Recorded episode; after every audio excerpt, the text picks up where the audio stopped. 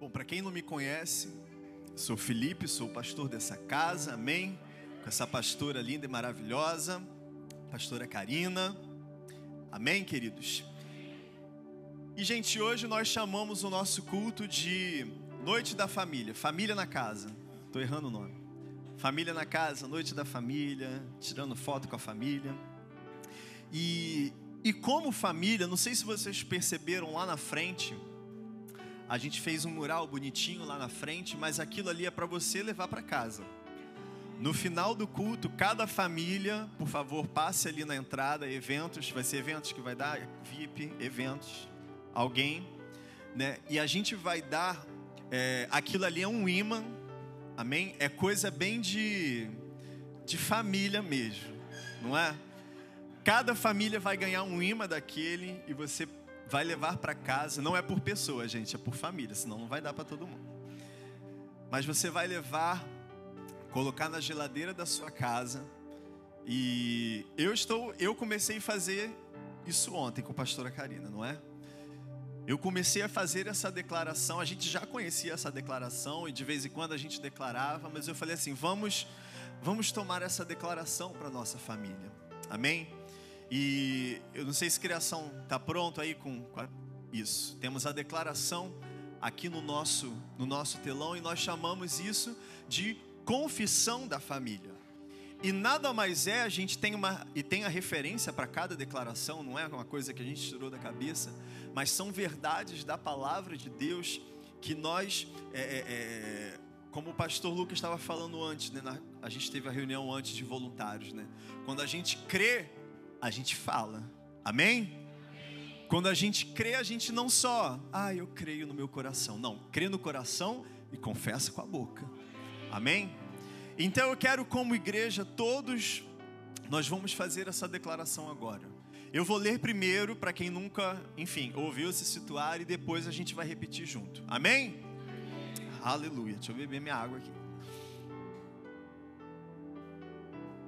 Este é o dia que o Senhor tem feito, eu me alegrarei e me regozijarei.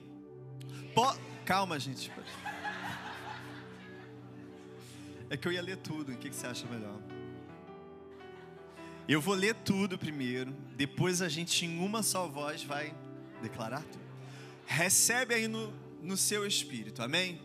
Esse é o dia que o Senhor tem feito, eu me alegrarei e me regozijarei. Posso fazer todas as coisas em Cristo que me fortalece. Sou a cabeça e não a cauda. Estou acima e não debaixo. Nenhuma arma forjada contra mim prosperará. Maior é aquele que está em mim do que aquele que está no mundo. Sou abençoado ao entrar e abençoado ao sair. Tudo que eu colocar as minhas mãos vai prosperar. Amém? Então todos nós em uma só voz vamos declarar juntos agora. Amém?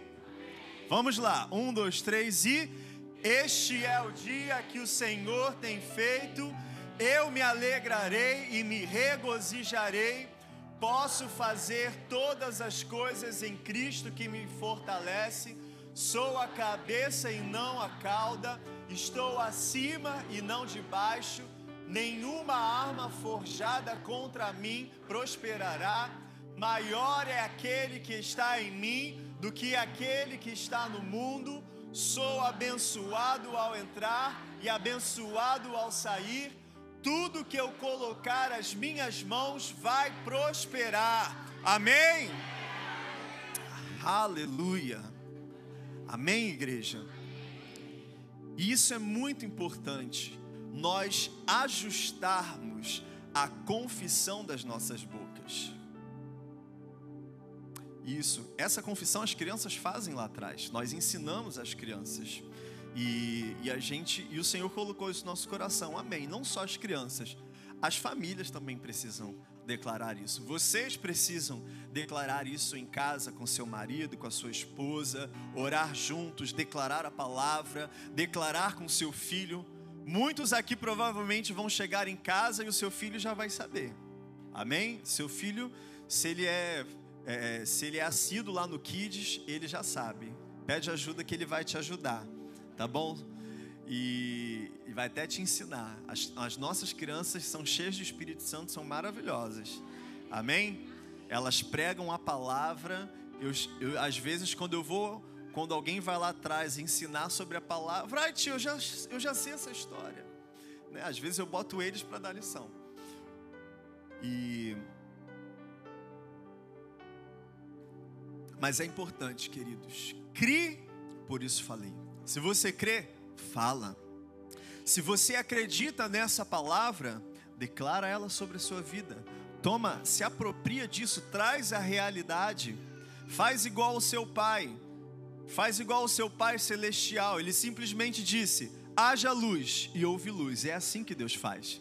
É assim que o filho, se eu sou filho de Deus, se eu sou filho do meu pai, na minha casa eu digo: haja luz e vai haver luz.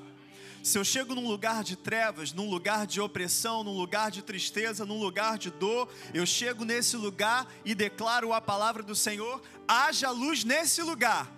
As trevas precisam ir embora.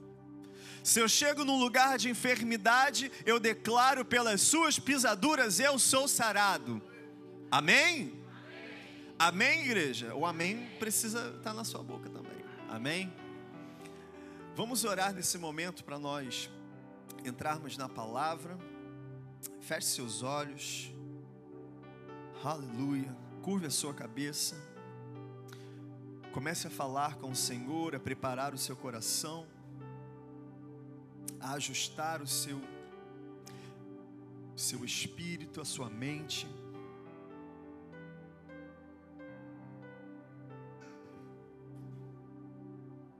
Aleluia. Obrigado, Senhor Jesus. Obrigado, Pai, pela tua palavra. Obrigado, Senhor. Obrigado por estarmos aqui reunidos no teu nome, em tua casa, em tua presença. Senhor, tenha liberdade, Espírito Santo. Tenha liberdade, Espírito Santo. Ministra aos nossos corações, Senhor. Se existem canais se existem canais impedidos, Senhor, se existem, Pai, barreiras, eu oro em nome de Jesus para que essas barreiras sejam removidas agora para que cada ouvido esteja atento, para que cada coração esteja queimando pela tua palavra, pela tua presença, pela tua vida em nós, Senhor.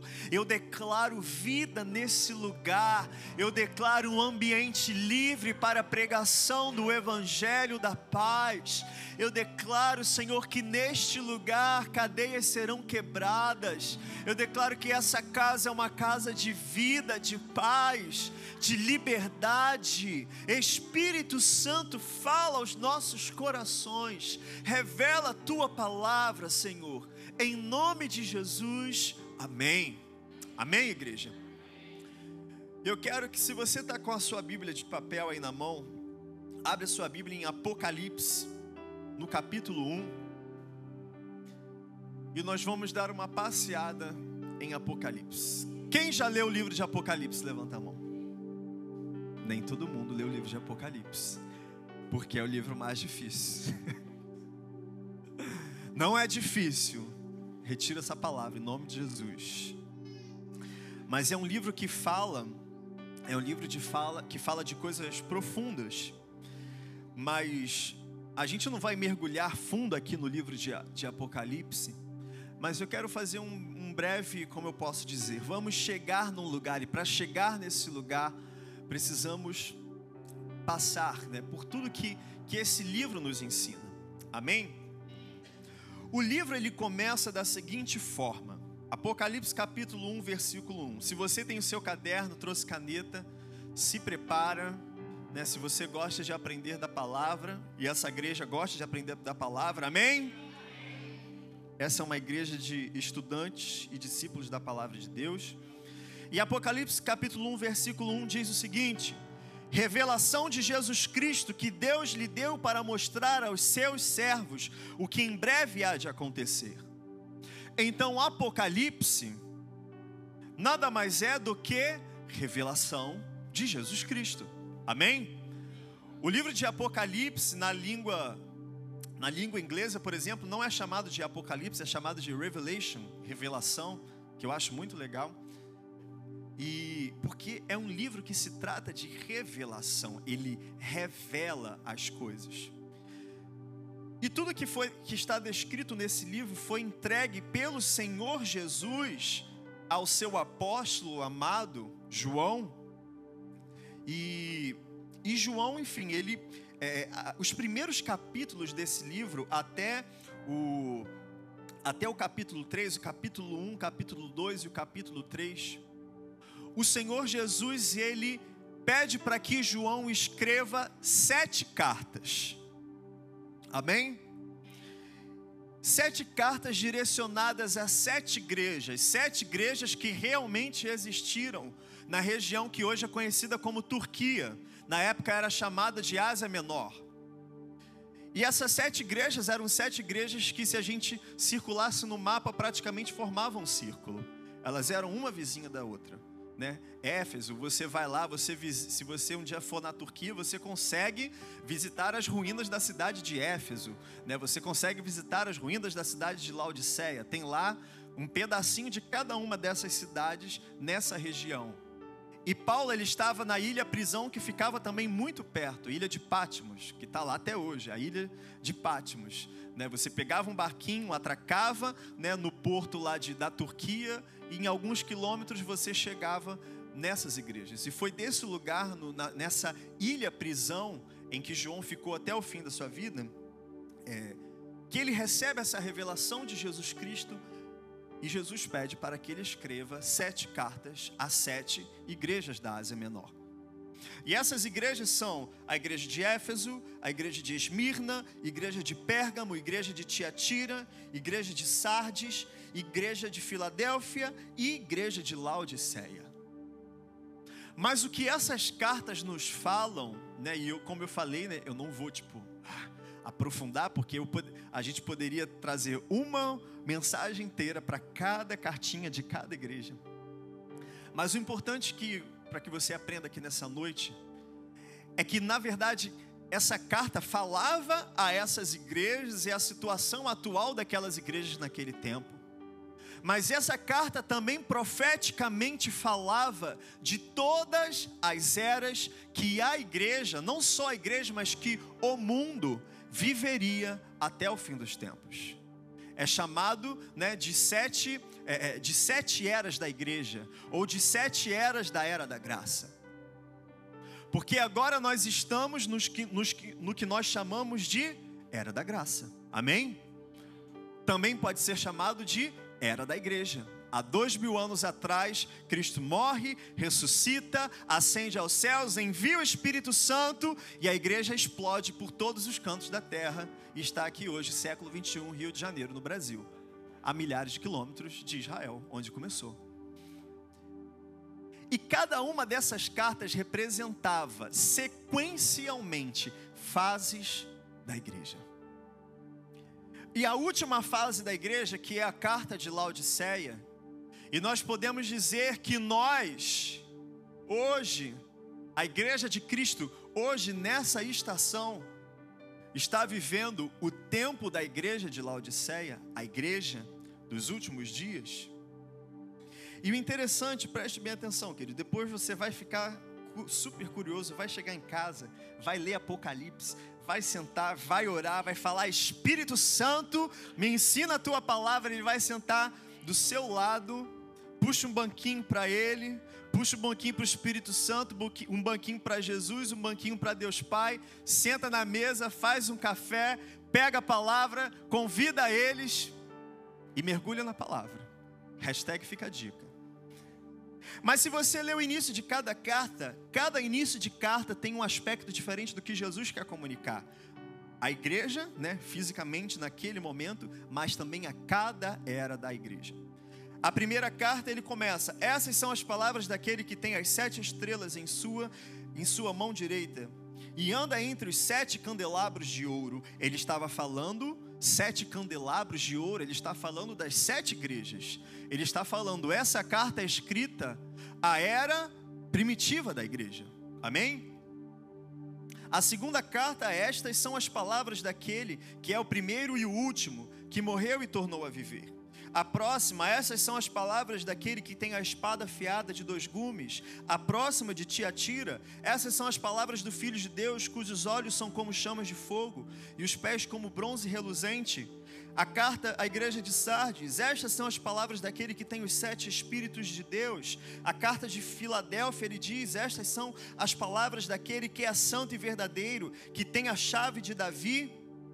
E a última carta, ele começa dizendo: estas são as palavras do Amém. Estas são as palavras do Amém. E o que, que ele está querendo dizer? Estas são as palavras do fim. Estas são as palavras direcionadas à igreja dos últimos dias, a testemunha fiel e verdadeira, o soberano da criação de Deus. Conheço as suas obras, sei que você não é frio nem quente. Melhor seria que você fosse frio ou quente. Assim, porque você é morno, não é frio nem quente, estou a ponto de vomitá-lo da minha boca. Você diz: Estou rico, adquiri riquezas e não preciso de nada. Não reconhece, porém, que é miserável, digno de compaixão, pobre, cego e que está nu Dou-lhe esse conselho: compre de mim ouro refinado do fogo, e você se tornará rico. Compre roupas brancas e vista-se para cobrir a sua vergonhosa nudez, e compre colírio para ungir os seus olhos e poder enxergar. Versículo 19 do capítulo 3. Repreendo e disciplino aqueles que eu amo por isso, seja diligente e arrependa-se. Eis que estou à porta e bato. Se alguém ouvir a minha voz e abrir a porta, entrarei e cearei com ele e ele comigo. Ao vencedor darei o direito de sentar-se comigo em meu trono. Assim como eu também venci e sentei-me com o meu Pai em seu trono. Aquele que tem ouvidos, ouça o que o Espírito diz às igrejas. E a igreja dos últimos dias, a igreja de hoje, eu não estou falando dessa igreja, mas eu falo a igreja é, é, é, global, de forma geral, na face da terra. Ele chama de uma igreja que se acha rica, que se acha que, beleza, já tem uma vida confortável, já tem o que é necessário, já tem o que precisa. Mas o que Jesus fala sobre essa igreja é: você é pobre, você é cego, você é nu. Compra ouro de mim compra roupas de mim, compra colírio de mim. E o que Jesus está querendo ensinar aqui, queridos, para essa igreja, para nós hoje, queridos, não corram atrás do ouro dessa terra, compre o meu ouro, compre as minhas riquezas, não corra atrás do ouro. E você sabe o que significa ouro: ouro, dinheiro, coisas materiais. Igreja dos últimos dias, não se preocupe com o ouro desse mundo. Compre o meu ouro. Compre as minhas riquezas. Compre as riquezas celestiais. Compre as minhas roupas. E quais são as roupas que Jesus tem para os seus filhos? Roupas brancas vestes brancas, e eu não estou falando aqui para você passar a usar branco, porque ele está falando de coisas espirituais. Um dia, literalmente, receberemos vestes brancas, mas o que ele está falando aqui para a igreja dos últimos dias é a igreja se vista de pureza, se vista de arrependimento de pecados, se vista de santidade, se vista da preparação da minha vinda. O que ele virá. E o que ele anseia, o que ele deseja de nós, é uma igreja que não tem o coração nas riquezas da terra, mas que tem o um coração nas riquezas celestiais. Um coração que tem o desejo na pureza e na santidade, no revestimento daquilo que somos em Cristo, não daquilo que somos na carne. Porque a verdade é que a carne hoje manchada pelo pecado, através da carne, através desse corpo, através das obras das nossas mãos, não é possível se aproximar do Senhor. Não é possível viver essa vida de pureza e de santidade.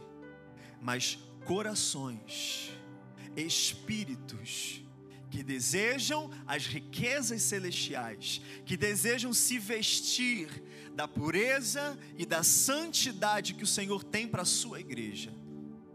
É esses, é essa igreja que ele anseia buscar. É isso que ele deseja ver na noiva que ele está preparando para as bodas do Cordeiro, para a igreja que ele está preparando para um dia em que ele vai se encontrar com ela. Amém? E ele diz mais: ao vencedor darei o direito de sentar-se comigo em meu trono. Assim como eu também venci e sentei-me com o Pai. E assim, queridos, como Jesus, profeticamente por meio dessa carta, escreveu à igreja de Laodiceia, mas também escreve a nós hoje, eu digo para você, eu digo para a igreja e para todos que estão aqui: se vocês têm ouvidos, para ouvir, ouça. Ouça o que o Espírito Santo diz à igreja. Ouça o que o Espírito Santo diz a você. Amém, queridos?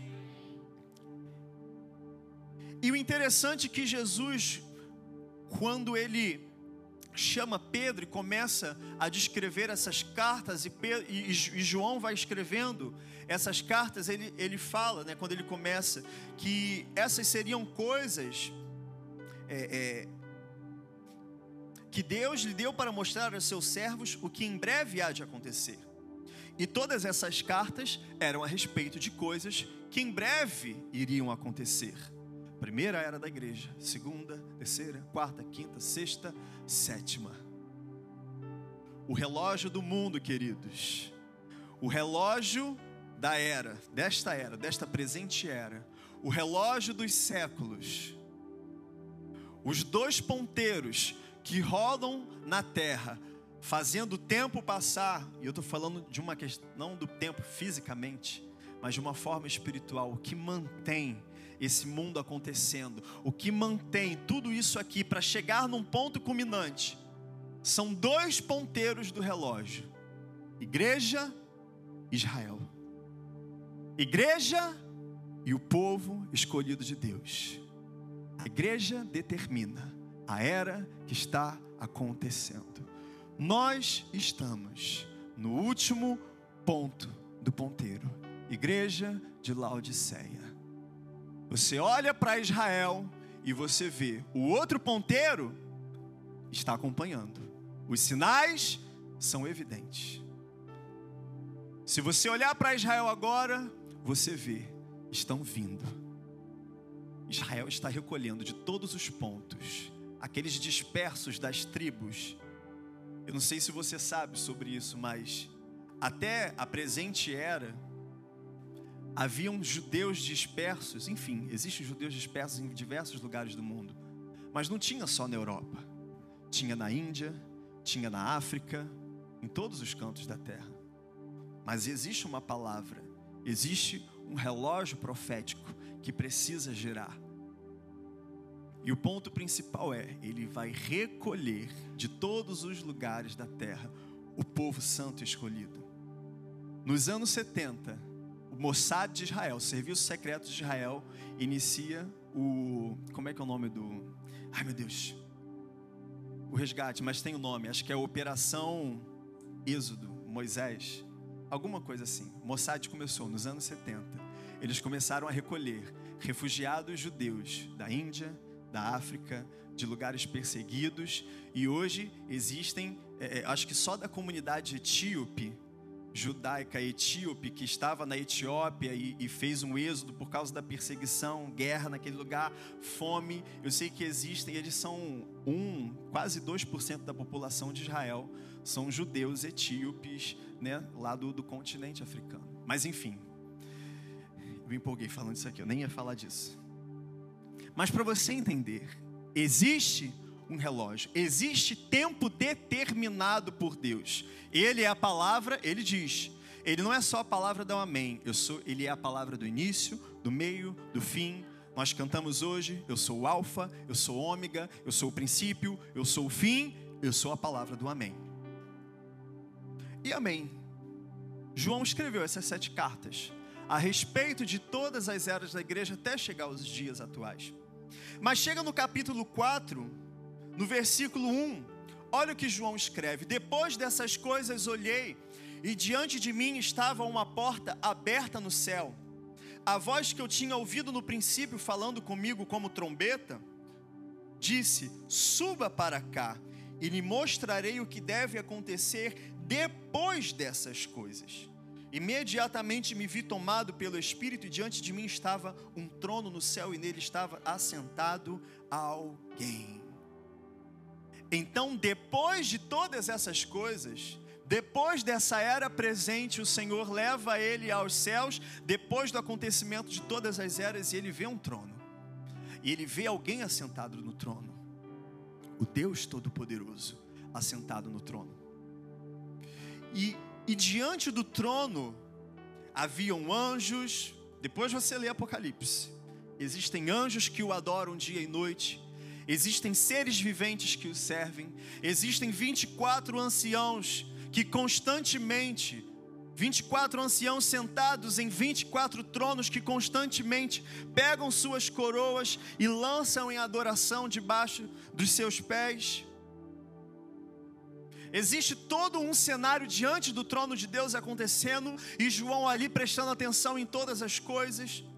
E de repente ele vê que chega um anjo com um livro selado que é dito que ninguém seria digno nem no céu de abrir aquele livro.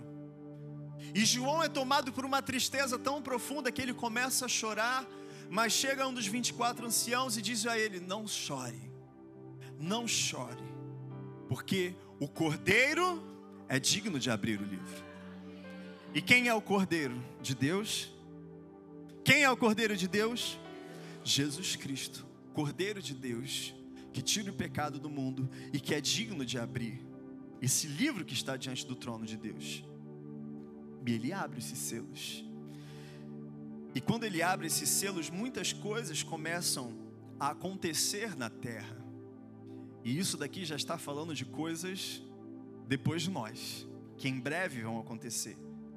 Que como ele disse, depois de todas essas coisas, eu vi uma porta aberta no céu. E muitas coisas começam a acontecer na terra e na verdade, queridos, entendam uma coisa, João ele foi transportado para o grande e glorioso dia do Senhor, em que todas as coisas vão se consumar. Ele vê a principal cena de toda a eternidade o Senhor levantando do seu trono, os anjos se preparando, os quatro seres viventes se preparando, os 24 anciãos se preparando, os anjos com as sete trombetas se preparando. E João de camarote, assistindo tudo e tomando nota. Por isso que você tem que anotar a pregação. Aprende com João. Ele anotando tudo. E de repente, queridos, nesse nesse cenário, e eu acho muito interessante essa passagem aqui no capítulo 7, no versículo 13. Um dos anciãos sentado no trono chega para João e diz o seguinte: pergunta para João: Quem são estes que estão vestidos de branco e de onde vieram? E no versículo 14, João responde: Senhor, tu sabes. É lógico que o ancião sabia. Ele estava querendo puxar assunto com João. Você sabe quem é, quem é essa galera aí? De roupa branca, esses milhares aí diante do trono? E João falou: Eu não sei, você deve saber. Você está aqui mora aqui, e ele responde: Ele disse: Estes são os que vieram da grande tribulação e levaram as suas vestes e as alvejaram no sangue do Cordeiro. Por isso, eles estão diante do trono de Deus e o servem dia e noite em seu santuário, e aquele que está sentado no trono estenderá sobre eles o seu tabernáculo. Estes de brancos vestidos, chamados de santos, que diante do trono no versículo 10, eles, no versículo 10, eles clamam e declaram em alta voz: a salvação pertence ao nosso Deus, que se assenta no trono e ao Cordeiro. Se esse povo vestido de branco clama em alta voz, dizendo que a salvação vem de Deus, eu pergunto para vocês: quem é esse povo? Um povo vestido de branco clama diante do trono de Deus, dizendo: A salvação vem de Deus. Quem é o povo que foi salvo, lavado e redimido e recebeu vestes brancas?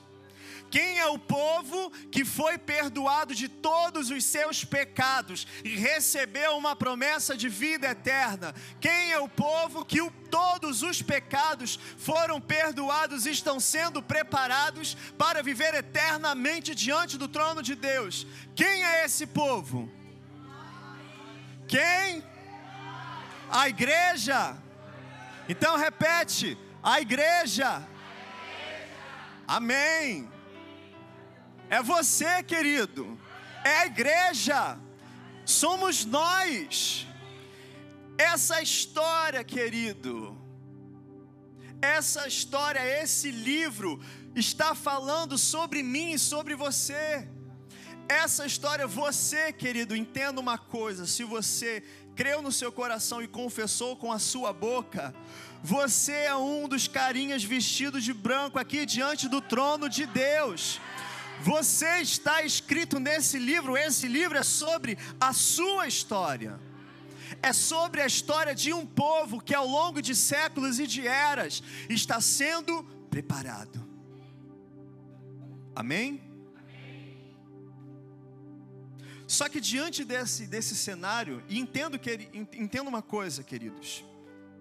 Quando ele fala aqui, no versículo 14, ele disse: estes são os que vieram da grande tribulação. A palavra aqui, a palavra no grego, no original, quando diz os que vieram da grande tribulação, é a palavra grega erkomai, se eu não me engano. Que basicamente, trazendo uma tradução e um entendimento melhor, não é que eles vieram, né? No inglês eles usam essa tradução aqui como came out, né? Ou seja, eles saíram, eles foram retirados da grande tribulação. Então, amém. Existe uma promessa para a igreja, existe uma palavra de que haverá uma grande tribulação sobre a terra, uma tribulação como nunca vista antes pela humanidade em toda a sua história. Mas existe uma promessa para aqueles que compram ouro refinado do Senhor para aqueles que se vestem de pureza e de santidade, para aqueles que são filhos de Deus em Cristo Jesus, não passarão pela tribulação, serão preservados e estarão diante do trono de Deus, no grande e glorioso dia. E depois que ele vê todo esse cenário e toda a igreja de Cristo reunida diante do trono, os anjos com as sete trombetas começam a se preparar, porque cada trombeta que cada anjo tocaria derramaria sobre a terra algum tipo de praga, algum tipo de tribulação, terremotos como nunca houveram, pragas como nunca houveram, doenças como nunca houveram, pestilências como nunca houveram. Mas antes que, que os anjos comecem a tocar a trombeta, um anjo simplesmente sai correndo do Oriente, aparece diante desses anjos e diz: Espera a gente precisa selar o povo de Deus. E aí ele não está falando da igreja, ele está falando de Israel. Porque as promessas do Senhor são irrevogáveis. Existe promessa específica para a nação, para o povo de Israel. E todo olho verá. todo olho verá o cumprimento das promessas. Espera, eles precisam ser selados, porque eles, eles ficarão aqui, mas eles serão protegidos, tem propósito. Porque o Senhor Jesus vai voltar e eles vão trabalhar junto com o Cordeiro.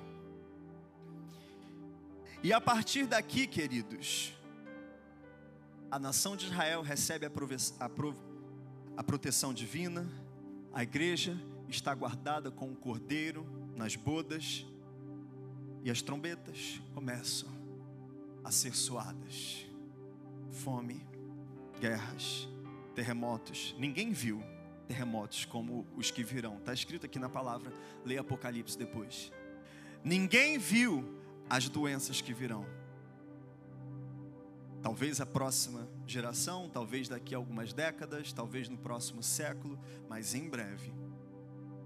Quando a igreja, quando aquele que detém a vinda né, daquele que, que vai se levantar na terra, no espírito do anticristo, enfim, não vou mergulhar nisso. Vai lá, YouTube, Igreja United, Decreto de Cristo, o apóstolo tem horas de ensino sobre isso. Mas eu quero, eu estou construindo um caminho para você aqui. Porque essas são as palavras do Amém. Todo aquele que crê no seu coração e confessa com a sua boca que só Jesus Cristo é o Senhor, crê nessas palavras, crê nessas promessas tem algo ensinado desde o Senhor Jesus, o apóstolo Paulo, todos os apóstolos ensinavam, e nós como igreja nós ensinamos algo que nós damos o nome de doutrina da iminência. O que é algo que é iminente? Algo que está prestes a acontecer. A igreja do Senhor Jesus vive na doutrina da iminência. Em breve ele vai vir. Não sabemos a hora nem o dia, mas ele virá. Não sabemos a hora nem o dia, mas eu vivo hoje como se ele fosse voltar no próximo segundo. Vai acontecer, eu creio, é palavra, é promessa do Senhor e eu me aproprio dela, e eu vivo na iminência, na expectativa de que um dia ou eu serei arrebatado e privado dessa grande tribulação que virá sobre a terra, ou eu vou morrer com Cristo e estarei com o Senhor mas de uma forma ou de outra, eu sou salvo, eu sou santo, eu creio, eu tenho promessas sobre a minha vida.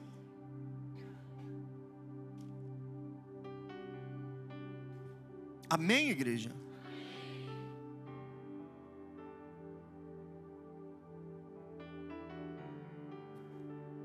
Mas se só a igreja vai subir, significa que um grande povo vai ficar. Israel vai ficar por causa do seu destino profético. Mas a verdade é que a maioria das nações da terra vão ficar, passarão pela grande tribulação. E muita coisa vai acontecer num curto espaço de tempo, em sete anos, muitas coisas vão acontecer, muitas coisas terríveis vão acontecer. Mas uma coisa que sempre me chama atenção nesse momento é que, mesmo diante, mesmo quando eles virem que a palavra do Senhor cumpriu, que a igreja não está mais na terra, mesmo eles vendo a mão poderosa do Senhor agindo sobre Israel, mesmo eles vendo promessas e promessas, uma atrás da outra, se cumprindo, e a palavra do Senhor irredutivelmente se tornando uma verdade escancarada diante de toda a humanidade. A palavra diz que, mesmo debaixo de doenças, mesmo debaixo de todas essas coisas, olha o que a palavra diz. No capítulo 16, no versículo 9: Estes foram queimados pelo forte calor e amaldiçoaram o nome de Deus que tem domínio sobre essas pragas. Contudo, recusaram arrepender-se e glorificá-lo. O quinto anjo derramou a sua taça sobre o trono da besta, cujo reino ficou em trevas de tanta agonia, os homens mordiam a própria língua e blasfemavam contra o Deus dos céus por causa das suas dores e das suas feridas. Contudo, recusaram arrepender-se das obras que haviam praticado.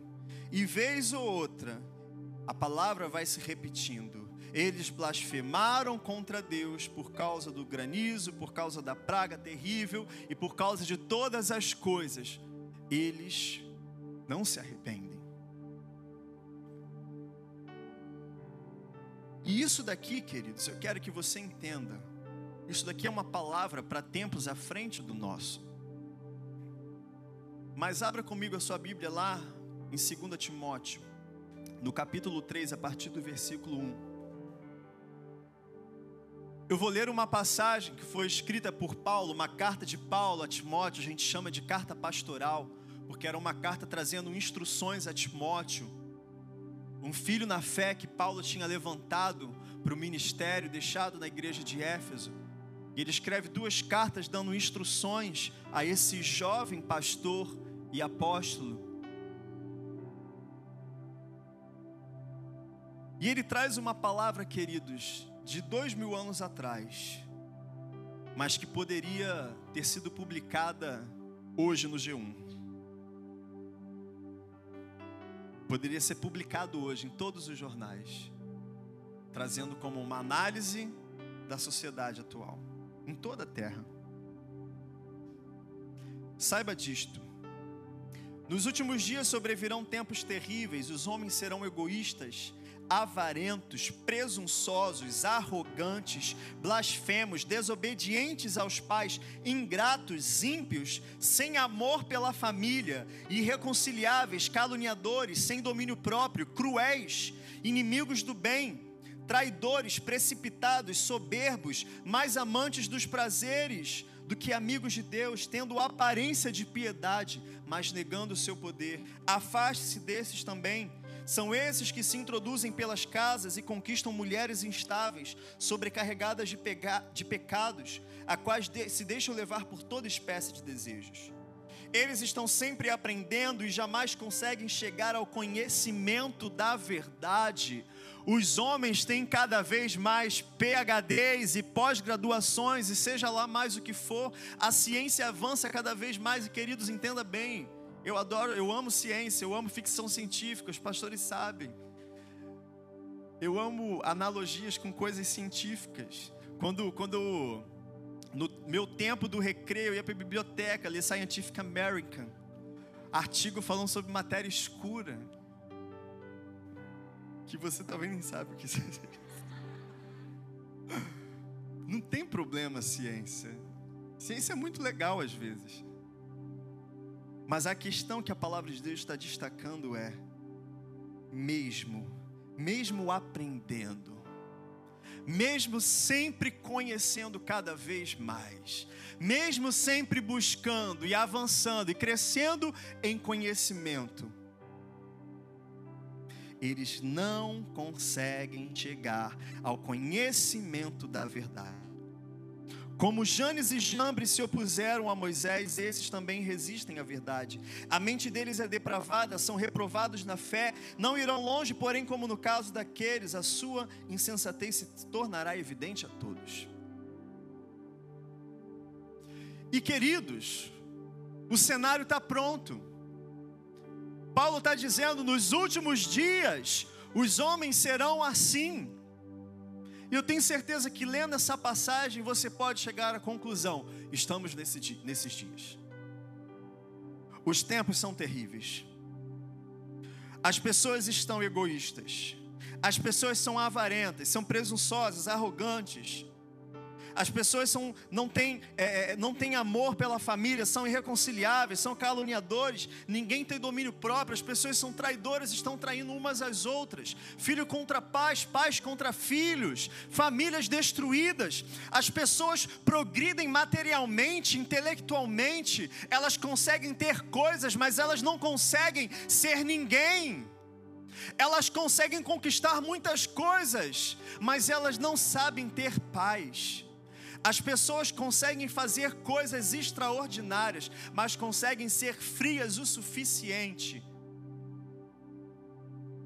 para não ter um pingo de força para lutar pelo seu casamento, para lutar pelos seus filhos, para ter compaixão por uma pessoa que está do lado dela, para amar aquele que precisa de amor, para ser auxílio para aquele que precisa de auxílio, para ser luz em quem precisa receber luz, para ser generosidade na vida de quem precisa receber generosidade.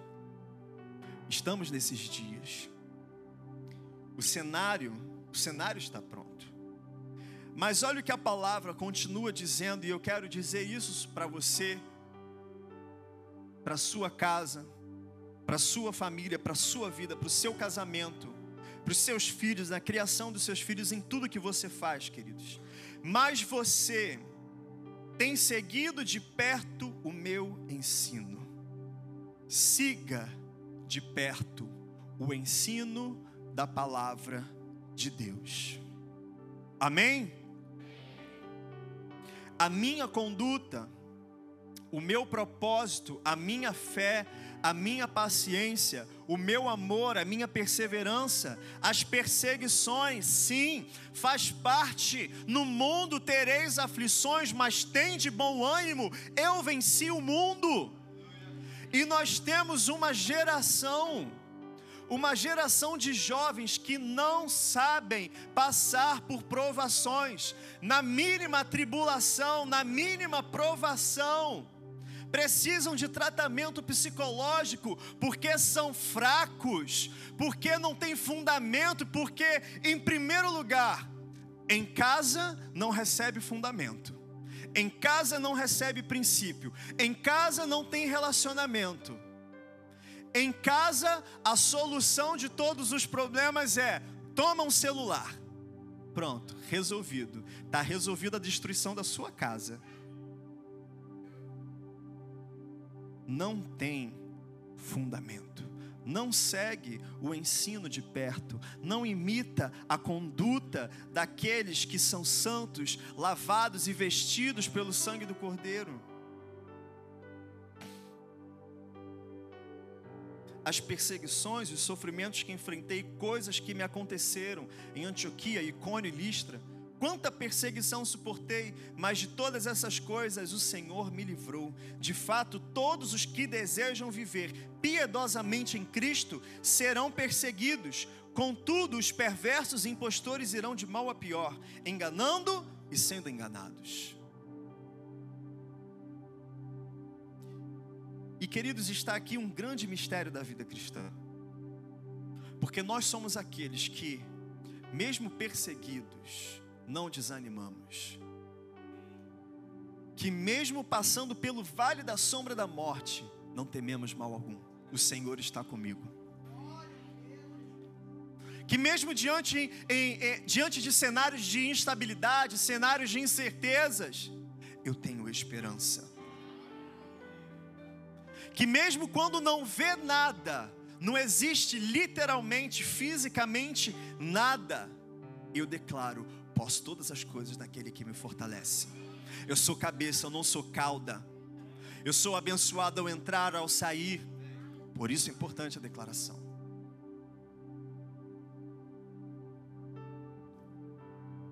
Quanto a você, porém, versículo 14 capítulo 3, permaneça nas coisas que aprendeu e das quais tem convicção, pois você sabe de quem o aprendeu. Porque desde criança você conhece as sagradas letras, e aqui ele está falando de Timóteo que são capazes de torná-lo sábio para a salvação mediante a fé em Cristo Jesus. Toda a Escritura é inspirada por Deus, é útil para o ensino, para a repreensão, para a correção e para a instrução na justiça, para que o homem de Deus seja apto e plenamente preparado para toda boa obra.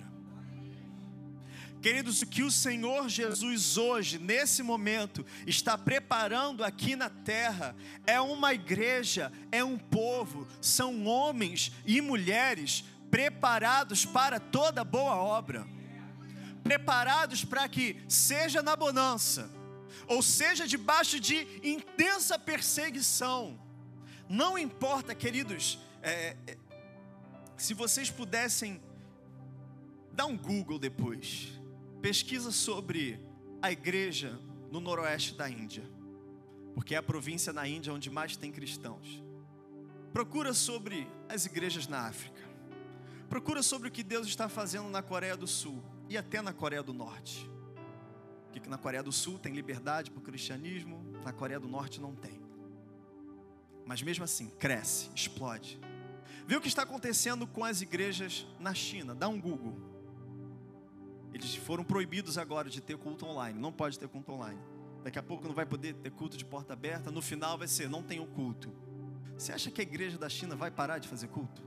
Se o governo dizer, disser que não pode ter culto, eles vão fazer culto. Você acha que os seus irmãos que estão nos países árabes, onde eles, em muitos lugares, a pena é, é de morte, você acha que eles deixam de frequentar a igreja com medo da morte? Não. E muitas vezes eles morrem. Porque nós somos um povo que está sendo preparado para toda boa obra. Um povo que permanece, um, um povo que, mesmo debaixo de perseguição, mesmo debaixo de sofrimento, de escassez, de falta, de impossibilidades, nós florescemos em qualquer lugar da terra. A igreja do Senhor Jesus a igreja do Senhor Jesus é o que existe de mais poderoso hoje nesse planeta. Esse planeta só existe por causa da igreja. Porque a igreja é o corpo de Cristo, e Cristo é o nosso cabeça, e Ele é tudo em nós. Aleluia. E queridos, eu sei que hoje é noite da família, família na casa. Mas o Senhor Jesus precisa de famílias alicerçadas na rocha. O Senhor Jesus precisa de famílias, porque a igreja é formada por famílias. As famílias precisam ser fortes, para que a igreja seja forte, para que os seus filhos sejam fortes e que eles plantem as próximas igrejas. Mas não podemos ficar no raso. Não podemos ficar apenas em palavras de encorajamento, em palavras de motivação. E Deus tem isso e aquilo para você, porque Jesus prometeu: vai ter perseguição para você. Isso também foi promessa dele. Ele falou: se eu, que sou o mestre, se eu sou perseguido, quanto mais, quanto mais vocês, meus discípulos. E o que que eu e a minha casa vai fazer diante de um cenário de impossibilidade? E o que que eu e a minha casa vai fazer diante do cenário? E esse é um cenário atual no Brasil e na igreja brasileira, onde as pessoas são cada vez mais imediatistas, onde as pessoas querem vir na igreja simplesmente para receber um afago para os seus sentimentos, querem apenas receber uma autoajuda para a sua vida financeira, para o seu relacionamento. Deus, porque eu preciso, a minha lista é essa, Senhor. Eu preciso de dinheiro, eu preciso de casa, eu preciso preciso de carro, eu preciso de bênção, eu preciso ser curado da minha depressão. E eu vou dizer: Deus cura da depressão, Deus tem bênção para você, Deus tem provisão para sua casa, Deus tem restauração para sua família. Mas eu pergunto para você, querido, aonde a fé começa? Aonde começou? Qual foi o primeiro momento da sua fé? Salvação. Qual foi o primeiro fruto da sua fé? Salvação. Salvação de quê? Você foi salvo de quê? Alguém me responda. Da morte. Mas só da morte natural? Salvo da morte eterna. Primeiro fruto da fé, e se esse é o primeiro fruto da fé, se uma pessoa puder receber apenas isso e morrer em seguida, como por exemplo foi com meu avô, num leito de hospital, prestes a morrer, manda o pastor lá. No leito de morte, ele não conseguia nem falar. Mas a fé, o único fruto da fé da vida dele foi no leito de morte. Eu creio em Jesus como meu único e suficiente Salvador bom. ele não precisa de mais nada, ele morreu em seguida. Eu creio, um dia eu vou encontrar com ele, um dia eu estarei com ele, um dia eu quero estar com você também. Mas, queridos, o primeiro e primordial fruto da nossa fé é salvação salvação da morte. Fomos retirados do pecado, porque antes eu vivia. Abre aí em Efésios no capítulo 2.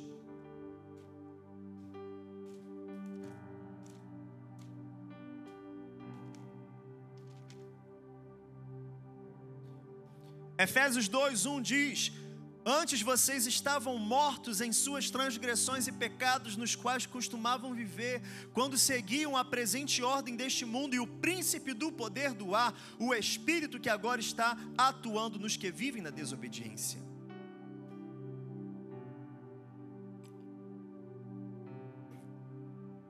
Essa é a posição daqueles que não estão em Cristo Jesus, mas se eu crer no meu coração e confessar com a minha boca, haverá um fruto tão poderoso, um fruto eterno, de eternidade, de vida eterna.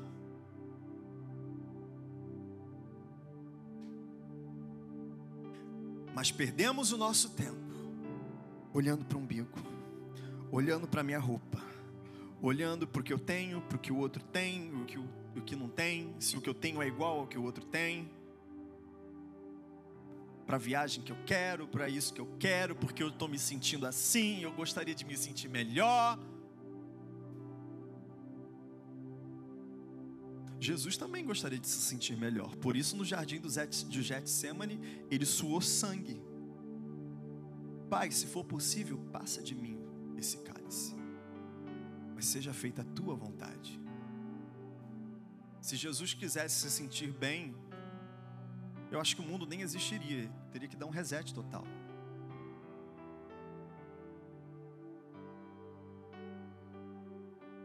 Segunda Timóteo, capítulo 1.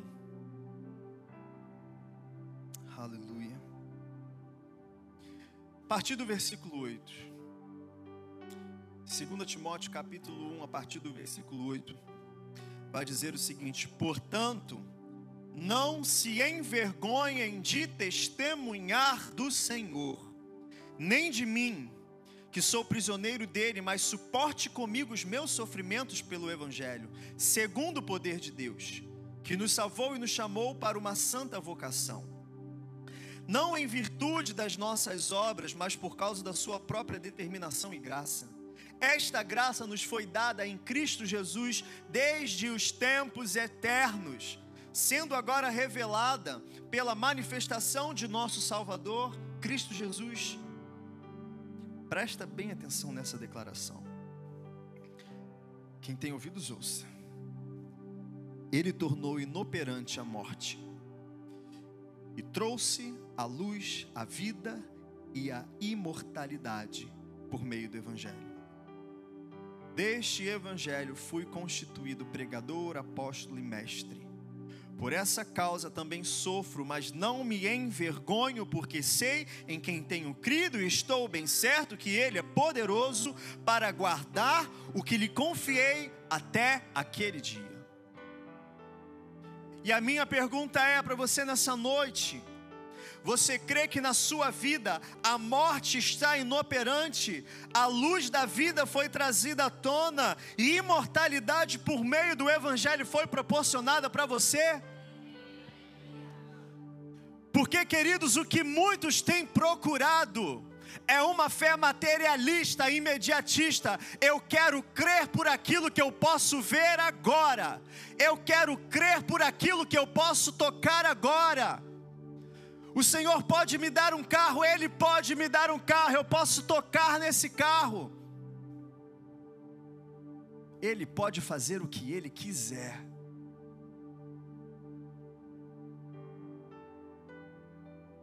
Mas, queridos, o que adianta crer por um carro, crer por uma casa, crer por, por cura, crer por, por coisas, crer por pessoas que eu posso tocar, crer por qualquer coisa que eu posso ver aqui nessa terra?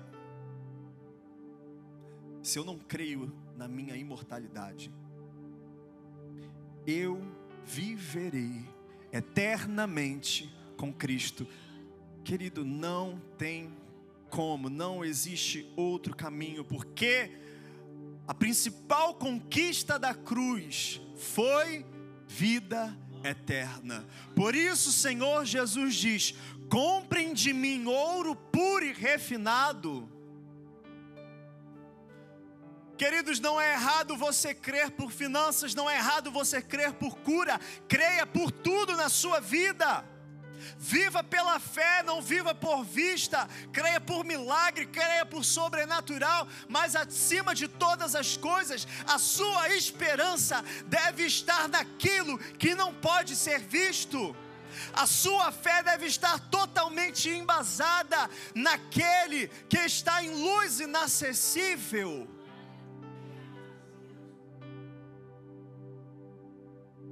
Aleluia. Ele é o bendito e único soberano, o Rei dos Reis, o Senhor dos Senhores, o único que é imortal e habita em luz inacessível, a quem ninguém viu nem pode ver, a Ele sejam honra e poder para todos sempre. Amém. 1 Timóteo capítulo 6, a partir do versículo 15, se você quiser anotar. Ele está em luz inacessível ele é o primogênito na imortalidade. Se eu sou filho de Deus, eu creio, um dia eu estarei habitando em luz inacessível, eu desfrutarei da imortalidade, da vida eterna, eu estarei assentado com Cristo no trono. E queridos, quando eu estava estudando, estudando essa palavra, e lendo em Apocalipse sobre o trono de Deus. Enfim, eu não quero inventar história, não é? Eu não estou criando doutrina, não estou dizendo que é assim, não estou falando que eu vi o trono de Deus, eu não fui no terceiro céu igual Paulo, não fui arrebatado igual João, eu estava estudando a palavra. Mas a palavra diz que em Cristo nós estamos assentados com Cristo nas regiões celestiais, acima de todas as coisas. Existe um lugar no trono de Deus para mim e para você. Existe um lugar no coração de Deus para mim, para você. Existe um lugar no reino de Deus para mim, para você. Existe um lugar no tabernáculo de Deus para mim, para você. Por isso ele chama o seu povo de santo. Por isso ele chama o seu povo de reis e sacerdotes. Eles reinarão e eles ministrarão. Por isso eu tenho direito, eu tenho autoridade, eu sou abençoado com toda sorte de bênçãos celestiais nas regiões de bênçãos espirituais nas regiões celestiais. Que eu troquei. Aleluia. Comprem de mim ouro puro e refinado. Querido, que os seus olhos, que a sua fé, que o seu coração esteja na esperança eterna. Por isso o Senhor Jesus nos ensinou buscar em primeiro lugar, buscar em primeiro lugar o reino de Deus e a sua justiça. Todas as outras coisas serão acrescentadas, não se preocupem. A palavra nos chama de embaixadores, representantes do reino em outro lugar. Não se preocupem, queridos, que os seus olhos que os seus olhos estejam fitos, firmados, lançados sobre Cristo, Autor e Consumador da sua fé. Ele é a minha herança, Ele é a minha riqueza, Ele é tudo que eu tenho, Ele é tudo. E eu tenho certeza, querido, todas as outras coisas, todas as outras coisas se tornarão nada diante daquele que é tudo. Amém?